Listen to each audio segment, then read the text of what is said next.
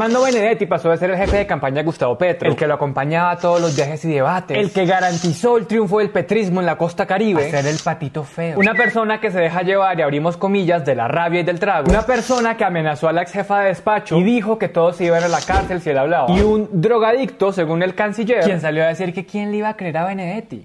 A Benedetti, ¿cómo se le puede creer? Es que es increíble. Él mismo dice, yo soy un drogadicto. Pónganse ustedes a pensar. Pero el punto es que el pacto histórico que se enorgullecía de hacer acuerdos con los diferentes llegó a la presidencia montado sobre la amistad que Benedetti hizo con Petro. ¿Quién es este tipo que siempre ha estado del lado ganador de la historia? ¿Cómo pudo poner a temblar al gobierno entero? ¿Y por qué lo invitaron al pacto si ya sabían cómo era? Hoy vamos a responder eso, ¿les parece? Parte 1. Benedetti sabe siempre dónde está el poder. Nuestro ex embajador favorito irrumpió en la política llegando al Consejo de Bogotá con el Partido Liberal en 1997. No saben de la mano de quién. Germán Vargas Lleras. Empezamos bien. Ellos no tanto porque terminaron peleados. Años después es elegido a la Cámara de Representantes también por los liberales. Pero aquí llegamos a la primera gran epifanía que tendría Benedetti, pues estábamos en el 2002 y a la presidencia llegó el glorioso Álvaro Uribe Vélez. En el 2003 el Congreso aprueba una reforma electoral a las patadas para permitir el transfugismo. Ya que no adivino. Benedetti aprovechó. Se pasó en 2006 al recién creado partido de la U. Tampoco van a adivinar qué significaba la U. Pero les doy una pista. La campaña de Benedetti para llegar al Senado ese año era 100% con Uribe. Y se acuerdan que Uribe quería pasar un referendo para poder gobernar un tercer periodo. Pues nuestro amigo Benedetti salió a recogerle firmas. Mírenlo, tan joven, tan comprometido con la causa. Cuando le preguntaron por qué el partido de la U quería que Uribe siguiera, a pesar de que la constitución no lo permitía, respondió esto. Pocas veces tiene un, un, un, gobernante tan bueno, tan comprometido con la patria, que sería bueno darle continuidad a ese proceso. En 2009 dijo que él hacía respetar al presidente Uribe en cualquier escenario. Luego, cuando llegó a ser presidente del Senado en el 2010, así fue como habló en su discurso. Los colombianos se parecen mucho, muchísimo a Álvaro Uribe Vélez. Gracias, señor presidente, por su compromiso y sus ejecutorias. Muchos años después, en 2016, dijo que seguía siendo uribista y, abrimos comillas, Uribe me dijo que yo era el filósofo de la seguridad democrática. Ponemos a nuestro defensor. Pongamos a nuestro defensor. Salió mal. Volvamos a la historia política. Cuando Uribe no logró reelegirse por segunda vez, Benedetti apoyó de manera irrestricta a Santos. ¿Recuerdan el discurso que les dijimos como presidente del Senado? Bueno, dijo esto. Déjeme decirle, señor presidente Santos, que el país le acompaña, que el país está tranquilo, que el país está satisfecho con los ministros escogidos, con los resultados de su gira por el exterior. Y después pasó esto.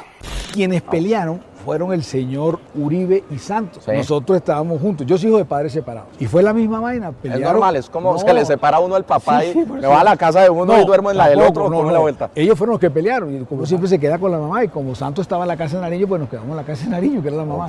Para aquel entonces Benedetti ya había tenido su segunda epifanía y le apostó al barco de Santos su paz y toda la burocracia que se repartió en aquel entonces. En entrevista en 2011, miren cómo hablaba del primer año de gobierno de Santos. Ha sido un año de un presidente excepcional, de un estadista, de un estratega como pocos se han visto. Pareciera que no se ha equivocado en nada. Cuando fue tiempo de elegir a quién apoyar en la reelección, Benedetti se quedó con Santos y volvió a ganar. En marzo del 2014 organizó una cena en honor al presidente a la que asistió, oh sorpresa, todo el poder de la costa caribe. Y luego, después del triunfo de Santos sobre Oscar Iván Zuluaga, Benedetti dijo que los colombianos decidieron convertir una simple segunda vuelta electoral en un referendo espontáneo y anticipado sobre el proceso de paz. Benedetti se convirtió en el escudero del sí en el plebiscito y luego fue esencial para que Santos pudiera aprobar el acuerdo por el fast track en el Congreso. Los años pasaron y el uribismo volvió al poder, pero Benedetti se declaró en oposición a Duque. El tipo, junto con Roy Barrera, se convirtió en la disidencia dentro del partido de la U. Hasta que en plena pandemia, en 2020, se hizo expulsar del partido. Ya que no adivinan dónde fue a parar. A mí me gusta el centro izquierda y voy caminando hacia allá. Allá solamente está ubicado la Colombia humana. Antes de que lleguemos a la profunda amistad de Benedetti con Petro, miren cómo el senador habló de Santos. ¿Santos merecía o no merecía el Nobel de Paz? Pues no, Vicky. Recuerden que Santos, cuando iba con Obama, yo no sé si ustedes se acuerdan de eso, cuando él iba con Obama, eh, él miraba a Obama como que este man salió de la esclavitud. Ya van viendo un patrón de comportamiento. Un tipo que se acerca al árbol que más sombra le dé y cuando ya no le sirve, lo vuelve leña. El caso es que este man sabe apostar y se olió desde el 2020 que Petro iba a ser el próximo presidente de la República. Así que se le acercó. Fue de hecho el primer político tradicional que se acercó a Gustavo Petro en la campaña. Y Petro lo recibió con los brazos abiertos. Miren cómo Benedetti explicó esa gambeta. Como Neymar. Neymar no se la pasa llamando al Liverpool y al Manchester United. Oiga, yo puedo jugar allá. No, aquí vienen y me preguntan si puedo jugar algún equipo. Y yo puedo decir, yo juego en el uribismo, el santismo, donde tú quieras. En el 2021 dijo que no se iba a lanzar al Senado, sino que iba a apoyar la campaña del pacto histórico. De alguna manera, Benedetti logró entrar al círculo de confianza más cercano a Petro, al que ni siquiera pudieron entrar sus excompañeros del M19. Lo primero que hizo Petro fue ponerlo al frente de la campaña del Caribe junto con su hijo Nicolás Petro. La confianza fue creciendo tanto que Benedetti llegó a decir que Petro nos entregó su libertad. Se refería a él y a Laura Sarabia, que empezaron a manejarle la agenda. Hasta marzo de 2022 ya le habían coordinado 44 discursos públicos. Benedetti era con el que Petro jugaba billar en los tiempos libres de la campaña. También era el que le planeaba a qué hora se despertaba, con quién se reunía, estaba en las tarimas al lado de Petro e iba con él a todos los eventos. ¿Recuerdan este agarrón con Fico después de un debate? Siga, siga. Hágale. Sí, ese es el ejemplo que das vos. Sí, sí, sí. Por eso es que Benedetti dice que fue esencial para la campaña, porque lo fue. E incluso en una entrevista dijo que el Caribe fue el que hizo a Petro presidente. Aunque ahora el pacto histórico intenta restarle importancia, restarle poder, la verdad es que durante la campaña Benedetti fue la mano derecha de Petro. Dormían juntos en aviones y le hablaba al oído. Por eso, cuando en los audios filtrados esta semana Benedetti dijo esto... Yo fui a todos los votos todo será un peso. Y además esa plata se fue para el Pacífico. ¿Quién me ha hecho ahora nada? ¿Qué quieren que llegue? Fue el que puso la plata. O cuando en cambio dijo que para él era más fácil amenazar al presidente que a Laura Sarabia, pues pone a temblar al gobierno. Porque sí es bien sospechoso que alguien que fue tan importante salga a decir que de pronto la financiación en la costa caribe estuvo chueca. Por más rabioso y borracho que ahora diga que estaba. Lo que nos lleva a preguntarnos, ¿acaso este es el primer escándalo de Benedetti? Eh... No. Parte 2. Si ya sabían cómo era Benedetti, ¿para qué le invitan? La carrera del ex embajador ha estado plagada de escándalos y sospechas. Se los vamos a resumir lo más rápido que podamos. Primer caso. En 2012 se destapó en Córdoba un escándalo por las pensiones de los profesores. El carrusel funcionaba con que un grupo de abogados le metían demandas al Estado usando datos falsos de profesores de colegios públicos para ganarse una pensión vitalicia. Esto, según la fiscalía, alcanzó a desfalcar 350 mil millones de pesos. Los dos testigos claves de este caso dijeron que fue Benedetti el que era el intermediario para presionar que concedieran las pensión. De hecho, escuchen estos audios de los testigos. ¿Para quién era este 37% que sumó un total de 13 mil millones de pesos? Este 37%, según Jorge Peralta, iba con destino a la ministra de Educación de ese entonces, que era la doctora María Cecilia Vélez Buay. Iba con destino a el senador Armando Benedetti. Benedetti le dijo al doctor Osvaldo González en forma grotesca, a mí me gustan las personas decididas. El abogado Burgos también le dijo a la fiscalía que en el Congreso no les pidieron documentos para entrar, que los estaba esperando un señor de apellido Chica, asistente del senador Benedetti. Sin embargo, la investigación contra Benedetti no prosperó porque uno de los testigos falleció y el otro se echó para atrás porque la fiscalía no le ofrecía suficientes beneficios.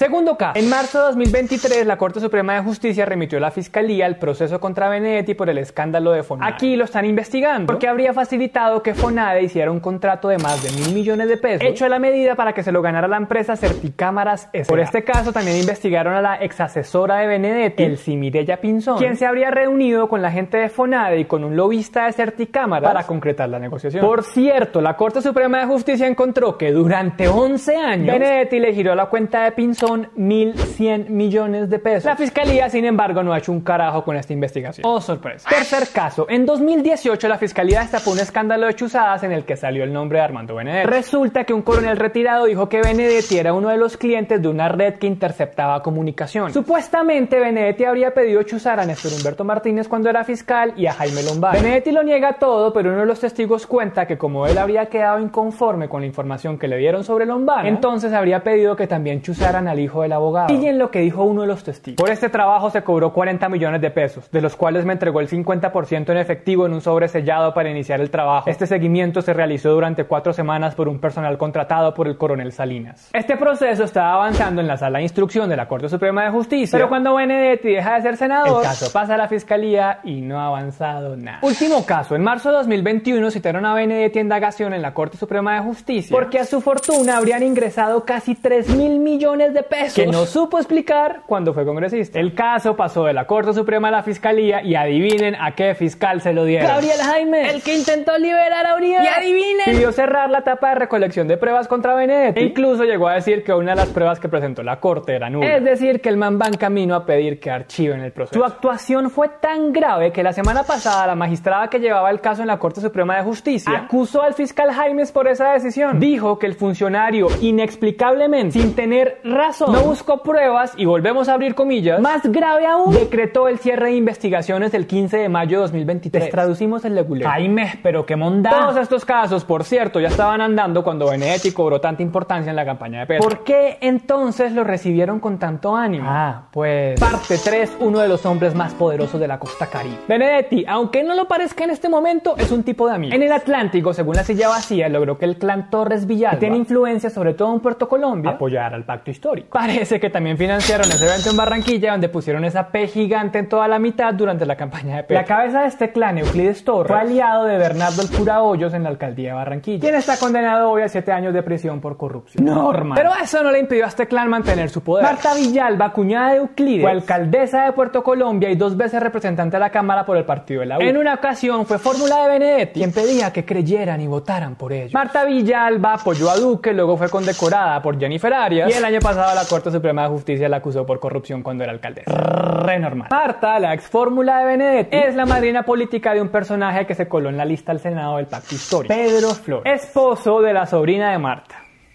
Flores llegó a tener un puesto más arriba en la lista del pacto que petristas de carrera como Iván Cepeda y Wilson Arias. Lo que ellos no sabían es que tocaba ser amiguis de Benedetti. Aunque Flores niega ser una ficha del clan y los Torres dice que no pusieron nada de plata, sí queda en el aire una leve sospecha luego de que Benedetti amenazara con decir quién dio la plata en la costa. Te insisto. Vamos a ver, ¿qué tal que uno diga, Morando Gallo, quién fue que puso la plata aquí en la costa? Siguiendo con la lista de alianzas cuestionables, en Córdoba, según la silla vacía, el clan de Zulema Hati, excongresista condenada por paramilitarismo, también se había subido al bus del petrismo. La prima de Zulema y exalcaldesa de Lorica literalmente se subió a la tarima con Petro. Y según la investigación, este clan gestionó la logística, el sonido y el transporte. Aunque no es claro quién llevó al clan Hatin al pacto, se sospecha de Benedetti porque en 2018, cuando los Hatin estaban en el poder en Lorica, Benedetti sacó más de 3.000 votos en ese municipio sin ni siquiera haber hecho campaña. Tranquilito. Esto sumado a apoyo de otros clanes cuestionables como el de Musa Besaile o el ñoño Elías en Córdoba y el clan Montes en Cartagena hicieron que el Caribe le pusiera 700 mil votos más a Petro en segunda vuelta y prácticamente la presidencia. Por eso Benedetti saca pecho y sale a decir esto. Si no hubiera sido por mí, no gana.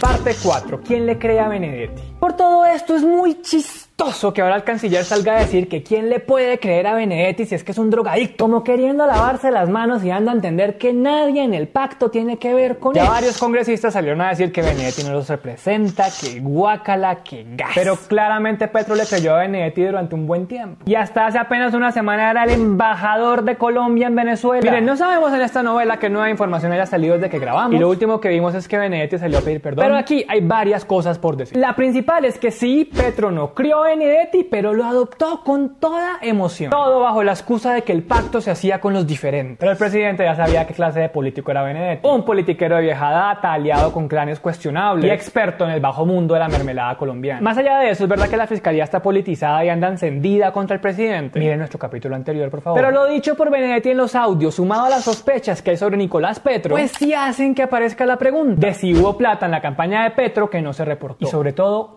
quién la dio. Esto toca investigarlo, pero no tenemos muchas esperanzas porque el Consejo Nacional Electoral es un nido de impunidad y politiquería. Mientras tanto, que no se nos olvide que esto es lo que pasa cuando uno pacta con quien sea a cambio de tener votos. Ahora, el triunfo histórico del cambio siempre llevará la mancha de que necesitó a Benedetti para ganar.